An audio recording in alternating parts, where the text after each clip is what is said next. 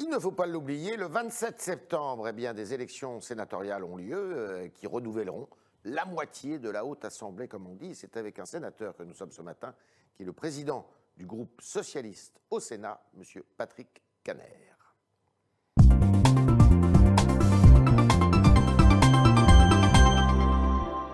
Alors on va commencer par le Sénat, puisque ça approche néanmoins. Euh, donc je disais 172 euh, sièges à, renouveler le 27 septembre. Alors les sièges des sénateurs des Français de l'étranger, eux, ne sont pas euh, renouvelés. Il y en avait 6 sur 12. Exactement. C'est la moitié du Sénat. Est-ce que les grands équilibres de cette haute assemblée qui est dominée aujourd'hui à majorité, en tous les cas, par la droite, peuvent évoluer? Non. Non. C'est clair clair, c'est non. la droite, je pense, retrouvera euh, ses données arithmétiques, la majorité. Gérard Larcher sera candidat à sa succession. Il sera probablement. Vous serez candidat, vous, par exemple? bah, Il y a un principe, c'est que, voilà, symboliquement, euh, l'opposition au Sénat se donne un candidat. Ce sera moi, peut-être quelqu'un d'autre. Mais, ça peut être vous. Ça peut être moi, si je vous en avez l'envie? Si je suis réélu euh, président du groupe. C'est d'abord la première étape. Ouais. il y a des chances. Euh, une élection, c'est une élection, très Tréhard. Donc il faut toujours préparer les choses dans de bonnes conditions. Mais sinon, vous irez je pense que oui, puisque nous serions, quoi qu'il arrive, le premier groupe d'opposition au Sénat. Donc la logique, c'est que le patron du premier groupe soit le candidat. Mais ça se négociera avec nos, collègues communistes, mais aussi peut-être euh, nos collègues verts, mhm. puisque la probabilité qu'il y ait un groupe vert euh, se dessine euh, à l'horizon comme avant 2017. C'est une probabilité qui est tout à fait plausible? Oui, oui puisque nous avons eu de, bons accords avec, pas partout en France, je le regrette, mais vous voyez, comme dans les Bouches-du-Rhône, dans le Rhône, euh, dans certains départements. Commune, donc faire cause commune. Euh, PS, oui. ELV, oui, C'est pas toujours la même configuration, je vous le concède, mais globalement, aujourd'hui, euh, sur la base des résultats des municipales, puisque les sénatoriales, finalement, c'est la quatrième lame des élections municipales. Premier tour, deuxième tour. Les électeurs qui votent. Hein, intercommunalité. les municipaux, les maires. Les, maires, notamment les maires. 95% du corps électoral, ce sont les maires et les conseils municipaux ou leurs représentants. Donc, euh, nous avons trouvé de bons accords et c'est vrai que les Verts, aujourd'hui, ELV peut espérer 4 ou 5 euh, élus liés à cette échéance. Et il y a déjà des Verts Comme qui sont répartis. Voilà, bien connu, euh, qui prétend à, voilà, notamment à la présidence du groupe Vert, euh, s'il devait se créer.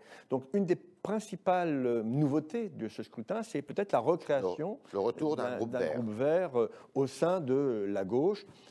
nous aurons bien sûr le Parti communiste qui restera à peu près dans son étiage.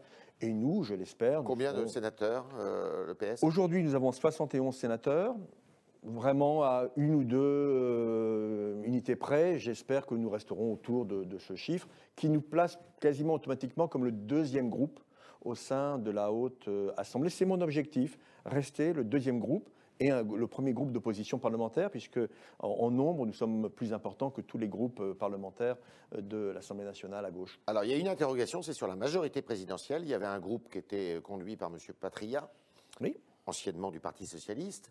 Euh, ce groupe pourrait fondre, celui de la majorité Oui, ils peuvent en perdre 4 ou 5, oui. C'est-à-dire qu'aujourd'hui, ils sont une trentaine? Non, même pas, ils sont 22 ou 23. Euh, voilà, donc ils vont perdre, je pense... Sous la barre des 20 C'est assez probable.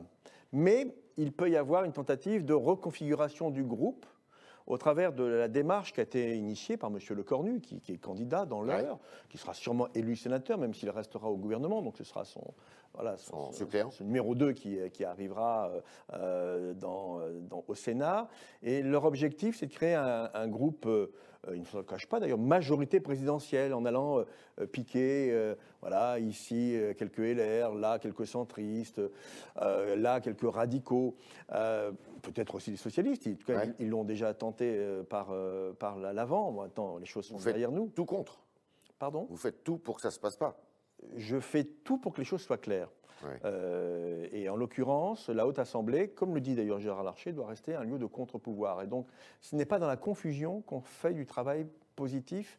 Euh, et je pense que dans ce pays, on a besoin d'une Haute Assemblée qui dise autre chose que la doxa gouvernementale. Si d'aventure M. Lecornu euh, perdait, est-ce qu'il devrait démissionner du gouvernement? Est-ce que ça serait un désaveu? Très honnêtement, je crois qu'il ne perdra pas. Euh, à mon grand regret. Euh, j'ai un candidat sur, euh, sur place que je tiens à saluer. Mais je pense qu'il sera élu sénateur. Mais la, règle, Mais vous savez, les règles ont beaucoup changé avec ce- le nouveau monde. Mmh. La règle, c'est quand on se présente à une élection, si on est battu, euh, on sort du Sort gouvernement. du gouvernement. Voilà, c'est, euh, on verra bien si c'est le cas. On peut être sorti même quand on ne se présente pas à une élection. Euh, exemple, M. Didier Guillaume, euh, l'ancien président du groupe socialiste, qui a été sorti lourdement alors qu'il ne s'était pas présenté à la demande du président de la République sur Biarritz. Alors, le PS qui a plutôt bien figuré aux élections municipales, en tous les cas par rapport à la décrue qu'il avait connue aux élections précédentes, Un Euh, rééquilibrage. un un rééquilibrage. équilibrage qui euh, continue à être le groupe d'opposition, qui sera encore le groupe d'opposition principal au Sénat. C'est de bon augure pour la suite? Le PS n'est pas mort?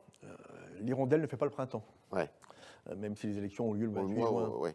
Euh, non seulement le PS n'est pas mort, euh, mais aujourd'hui, cette galaxie continue euh, à tourner, et d'ailleurs de plus en plus vite. On a eu de bons résultats, disons-le, Mhm. mais aussi liés aux personnalités des maires sortants. Vous savez qu'il y a eu une prime très très forte Bien cette fois-ci aux maires Dans le sortants. contexte du Covid en plus. Il y a quelques années, afficher le point à la rose, c'était 5 points de plus. Mhm.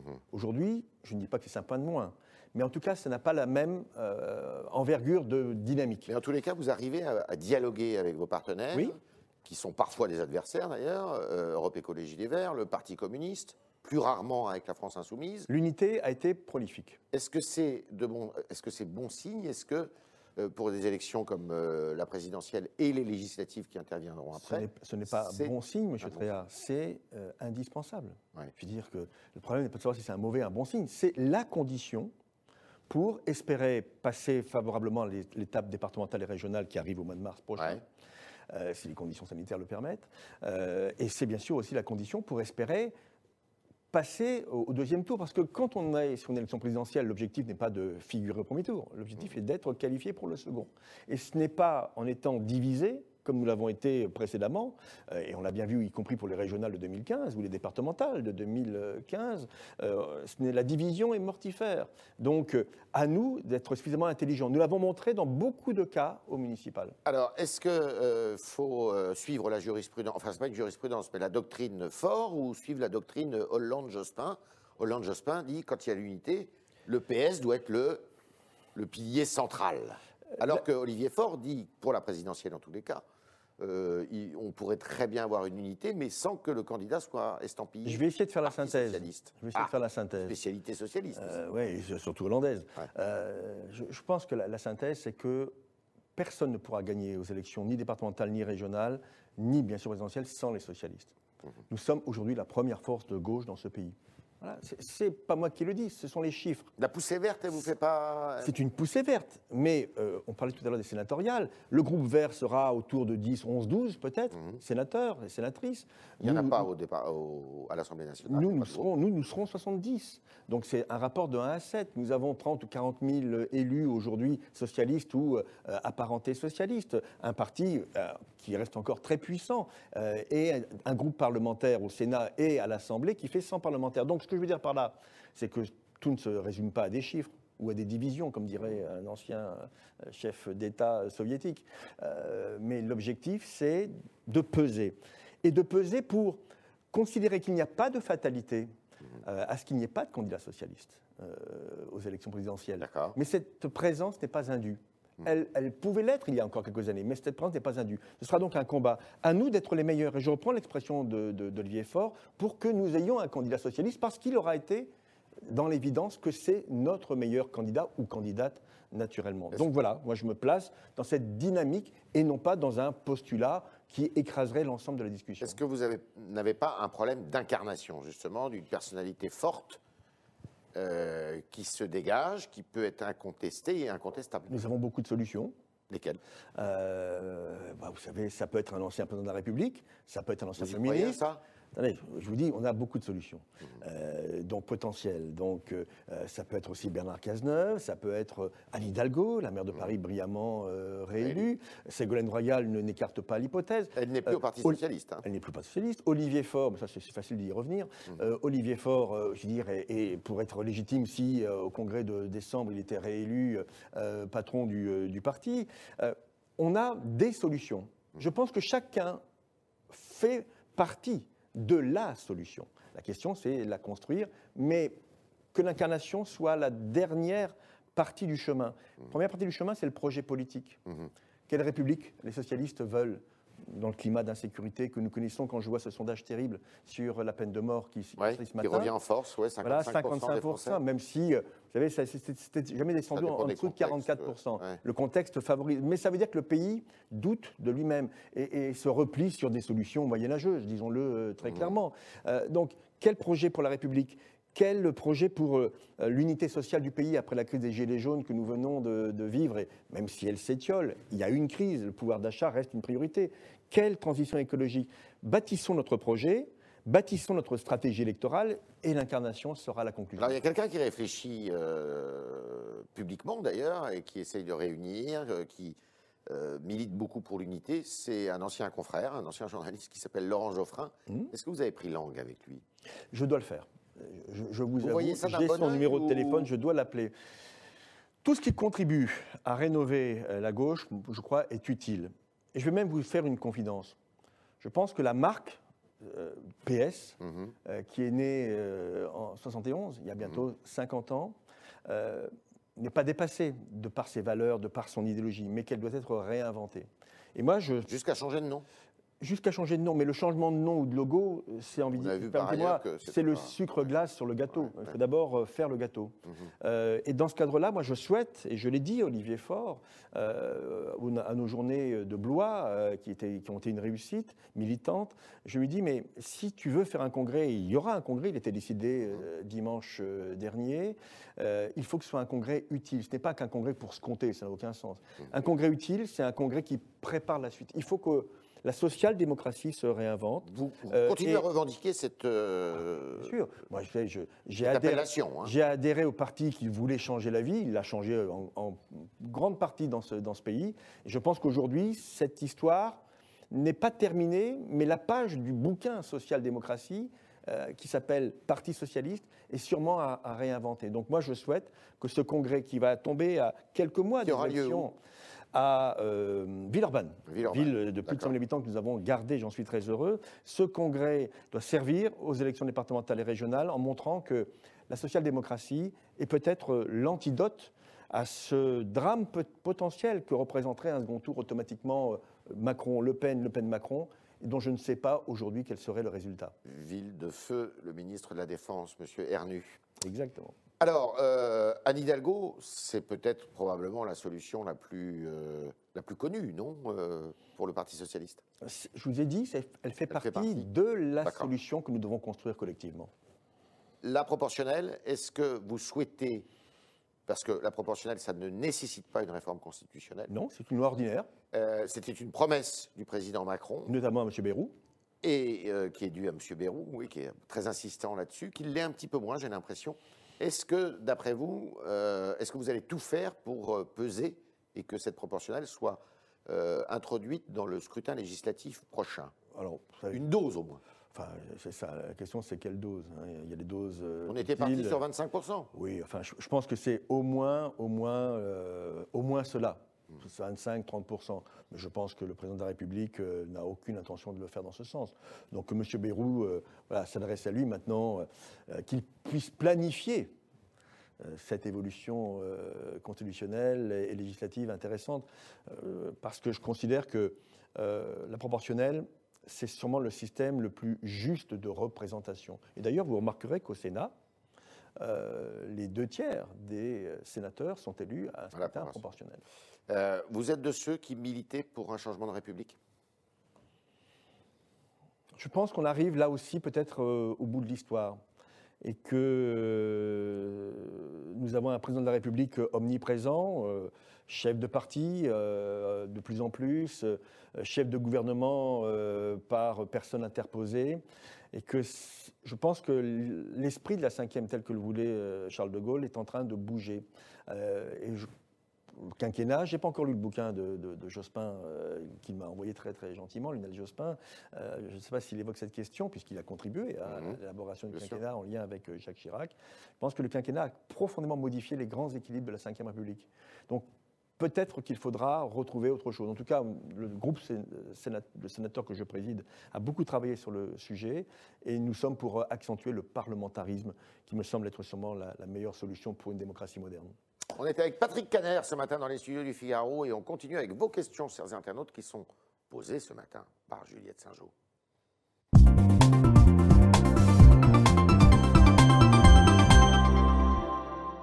Bonjour Juliette. Bonjour Yves, bonjour euh, Patrick Caner. Alors on a une première question de David. Pensez-vous que l'idée de flouter les visages des policiers dans les médias soit une bonne chose? Grosse polémique sur euh, le sujet. Euh, ce que je sais, c'est que euh, quelqu'un qui porte l'autorité, qu'il soit gendarme, pompier, policier, ne doit pas être menacé dans sa vie privée. On a une vraie difficulté dans notre pays. je crois aux caméras piétons. Euh, porté par les policiers. Je l'ai défendu dans une loi euh, égalité et citoyenneté de la fin du quinquennat. équipés de caméras il faut, hein. et, il faut que le déclenchement ne soit pas uniquement lié, euh, si vous voulez, à la bonne volonté du policier. Il faut que dès que dès qu'on sort de sa voiture, il faut que la caméra se déclenche. C'est une protection pour le policier, mais c'est une protection pour celui qui peut être interpellé. Donc, je pense qu'aujourd'hui, flouter euh, n'a de sens que si c'est pour protéger euh, les personnes. Euh, et nous vivons dans un monde violent, nous le savons bien. et je crois que nos représentants des forces de l'ordre doivent être aujourd'hui protégés. Ça peut être une solution technique intéressante. Alors justement, on a, on a appris ce matin donc, que les Français seraient majoritairement pour le retour de la peine de mort. Et Anissa, euh, elle, elle dit qu'elle l'est également, car elle dit se sentir euh, ne pas se sentir en sécurité euh, face à la montée de la violence que les gouvernements successifs ont laissé faire. Ça vous inquiète? Est-ce que c'est la solution? En quoi la peine de mort renforcerait la sécurité? Toutes les études montrent qu'elle n'empêche pas la récidive, qu'elle n'empêcherait pas la récidive voilà, je parle bien en conditionnel, heureusement, euh, et que deuxièmement, euh, il n'y a aucun élément sur la prévention euh, lié à la peine de mort. Toutes les études dans le monde entier, pas qu'en France, le, démontrent. Il faudrait déjà que les peines soient exécutées. Alors, premièrement, il faudrait que les peines soient exécutées avec une justice ayant les moyens. Ce sera le travail du nouveau garde des Sceaux.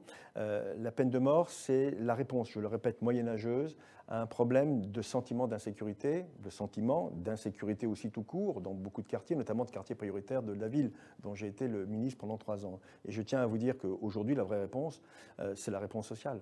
C'est-à-dire que si aujourd'hui les Français pensent que euh, tout va se régler euh, par une guillotine, ça signifie quand même le grand décalage qui existe entre leurs préoccupations et les réponses politiques apportées.